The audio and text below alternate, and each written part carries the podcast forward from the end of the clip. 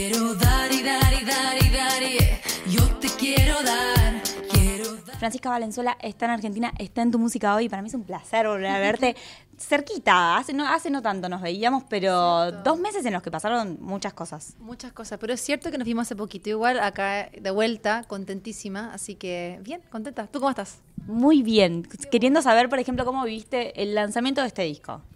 Ha sido increíble. Salió recién, apenas un mes lleva, creo que un poquito menos incluso, y ha sido muy, muy lindo. Contenta de lanzar las canciones, los videos, de contar un poquito más de la historia del disco, así que bien. Y de presentarlo en vivo, tocarlo en vivo. Algo me habías anticipado en la última ocasión que tuvimos posibilidad de hablar, pero me gustaría que meterme un poco en lo que fue el proceso para el disco. ¿Cuándo arranca a crearse Vida tan bonita? El 99% del álbum se hizo en pandemia. Es decir, hay dos canciones del álbum que los compuse previo a la pandemia. Uno durante el estallido social en Chile, lo que se le llamó el estallido en 2019, y otro a principios de 2019. Pero lo demás fue todo en pandemia. Entonces es un álbum que se compuso, se grabó, se produjo y básicamente se desarrolló todo en pandemia y ahora se lanzó post pandemia, estaremos ya, no sé. Entonces eh, es un disco que creo que tiene... eh, una añoranza por, por, vivir, por conectar, eh, y que está lleno de diferentes historias que si bien son crisis y conflictos distintos, tienen como una, una- un deseo de, como una pequeña esperanza también, creo. Así que es algo que, que es pandémico, pero igual es medio universal. Dar y dar y dar. Yo te quiero dar y dar. ¿Esas historias tienen que ver con vos? ¿Tienen que ver con tu historia? ¿Son cosas que ves? eh, ¿De dónde nacen estas canciones? Sí, sí, en general soy muy biográfica para escribir, es decir, hay un tono como confesional en lo que hago. Y mm, yo escribo para resolver, para iluminar esas partes oscuras o las historias que quiero contar, que me inquietan y que me conmueven. Entonces, hay canciones que son de diferentes temáticas, son como pequeñas cartas de amor a diferentes cosas. Por ejemplo, el disco abre con la canción Se va, que es una canción que le escribí a mis papás eh, que una canción que habla sobre el paso del tiempo, una carta de amor a las personas que te crían, te cuidan y como, como, como uno quisiera también estar ahí para ellos. Después cierra el álbum con la canción Como la Flor, que es una canción sobre crecer y transformarse y resistir a pesar de la adversidad.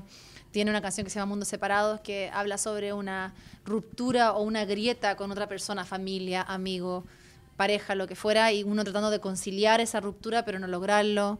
Eh, o sea, como que son diferentes historias, me doy cuenta que son súper mundanas, súper de la vida, eh, pero, me, pero son para mí cosas que fueron importantes que quise plasmar en canciones. Ahora, en ese proceso vas atravesando, supongo, emociones, sentimientos, te, te van pasando cosas. ¿Por, por qué emociones atraviesa el disco? Por, yo diría que rabia, eh, tristeza, desilusión, también esperanza y ternura. Eh, también eh, yo creo que como madurez, como aceptación y como, como decir, ok, gratitud también. Eh, hay amor, hay desamor, hay un poquito de amargura. Pero mm, sí, todas las canciones son una microhistoria y son distintas. Eh, hay, es como que hay, hay canciones como pienso como Vía tan bonita, que es una carta de amor a un que hubiera sido, que es como un- es dulce y agraz, es como acepto la vida nueva que tú tienes sin mí, más igual no la acepto tanto. o la canción Despierto, que es sobre cómo la revolución, en el caso, por ejemplo, de Chile, Latinoamérica, la revolución pasa como afuera, pero también pasa adentro, ¿no? Entonces, como que cada canción tiene su historia, son distintas también a nivel como de arreglos musicales. Eh, y o Dar y Dar, que es como una canción entretenida, bailable, así que de todo. Ahora, ¿el proceso lo atravesaste sola? La, la composición, la mayoría sí. Tuve dos colaboradoras increíbles en la composición.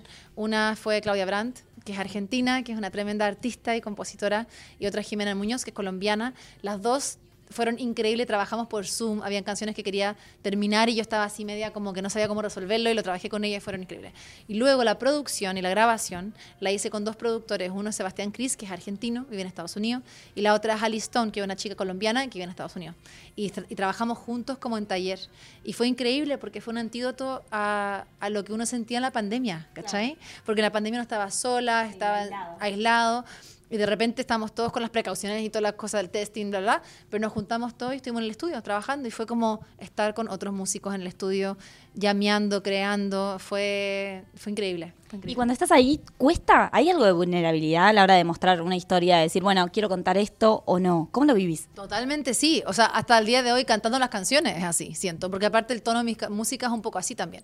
Como que es, es- es difícil removerme de esa emoción y esa vulnerabilidad. Me estoy exponiendo con cosas constantemente. Y sí, hay vulnerabilidad, no solamente en mostrar las canciones de por sí, pero después en cada paso en el proceso de construir la canción, ya sea en grabar algo que uno se tiene que como salir de su cabeza y no dejar que la duda te paralice, en cantar y entregarse al máximo. En- y en ese sentido el Seba y la Ali que produjeron el álbum fueron increíbles porque yo soy muy buena para sobrepensar las cosas, para dudar y estaban como entrégate, confía, confía. Y es más, hay canciones donde por ejemplo la voz la grabación de la voz es como la maqueta, o sea, la- el demo, que nunca lo cambiamos, ¿cachai? Porque en el fondo ellos como, está súper buena, está tomada, está auténtica, está aguerrida, dejémosla. Como la primera pasada Sí, quedó. Sí, y así quedó, claro. Cuando estás en el escenario, ¿estás re- reviviendo todas esas emociones? ¿Eso pasa? Puede pasar, sí, de todas maneras, sí. Yo creo que uno no lo, no lo, no lo vive, o sea, en mi caso no lo vivo siempre a un nivel de intensidad que es como paralizante. puedo cantar. Claro, paralizante. Pero sí, pasa. Y empiezo a descubrir cosas nuevas de la canción, de mí misma, de las personas que veo que están haciendo la suya, todas esas cosas. ¿Algún deseo? ¿Algo que te gustaría que pase con este disco? Yo creo que lo que, bueno, seguir tocando y llevando mi música por el mundo. Yo creo que eso está pasando y estamos trabajando duro para ello. Y también ha sido muy lindo porque creo que ver como canciones que yo escribo en la intimidad, en, en mi casa, yo sola con el piano o yo con mi compañera o algo así, el ver cómo toman forma fuera en el mundo ha sido increíble. Bueno, Fran, que se cumpla ese y todos los deseos. Gracias por la nota. Muchas gracias.